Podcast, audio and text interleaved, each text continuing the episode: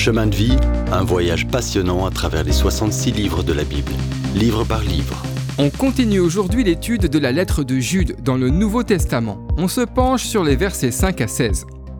L'une des choses les plus tragiques que puissent faire les gens, les églises ou mouvements est de s'éloigner de Dieu. C'est ce qu'on appelle l'apostasie. Jude décrit ici trois groupes de gens qui refusent la vérité et trois autres qui s'éloignent de Dieu. Tu te souviens du peuple d'Israël, errant 40 ans dans le désert. Il n'est jamais arrivé en terre promise parce qu'il a refusé de croire Dieu.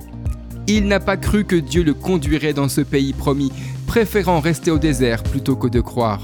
Les Israélites ont abandonné la foi et sont morts et enterrés dans ce sable brûlant. La rébellion du deuxième groupe se passe avant l'ère biblique. Des agents célestes, des anges, refusent d'adorer Dieu. Dieu a créé les anges dotés du libre arbitre et ils refusent le plan de Dieu pour eux. Leur rébellion en a envoyé quelques-uns aux chaînes, mais d'autres anges déchus, apparemment les démons, se déplacent librement et sont aujourd'hui sous la direction de Satan. Ces êtres spirituels seront jugés un jour, peut-être pendant le millénium.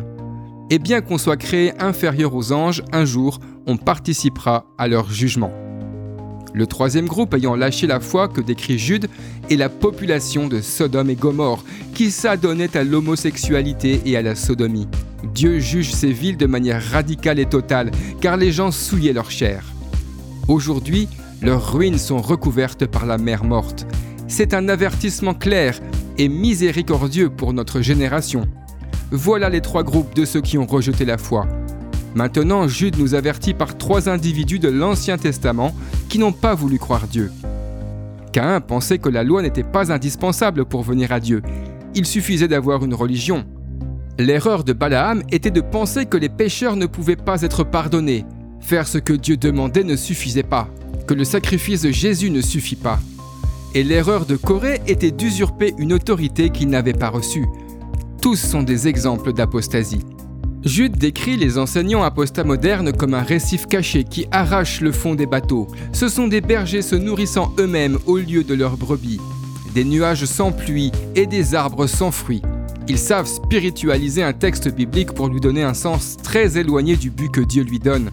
Ils passent pour être remplis de la parole de Dieu, mais ils sont vides et secs.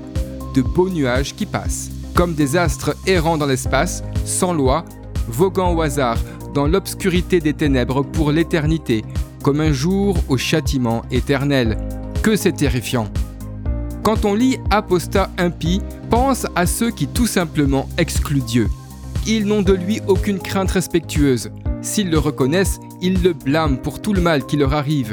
Ils suivent leurs propres désirs, veulent satisfaire leurs envies. Ils parlent aussi avec forte emphase, comme les vagues de l'océan, beaucoup de mousse et d'écume, mais sans contenu. Ils se complimentent mutuellement et s'applaudissent, disant beaucoup de mensonges en espérant être promus et loués. Voilà comment on peut repérer les apostats. Ils ne regardent pas à Dieu, ils recherchent davantage l'approbation de la foule. Maintenant que tu sais ce qu'il faut chercher, tu les verras partout. Dans le prochain épisode, on se posera la question Comment vivre dans un monde de fausses religions Si vous avez aimé cette rubrique et si vous voulez en entendre plus, allez sur le site ttb.twr.org ou téléchargez l'application. Retrouvez-nous aussi sur chemindevie.info. Vous voulez nous dire comment Dieu change votre vie par sa parole? Envoyez-nous un message sur WhatsApp au 07 81 46 39 39. À bientôt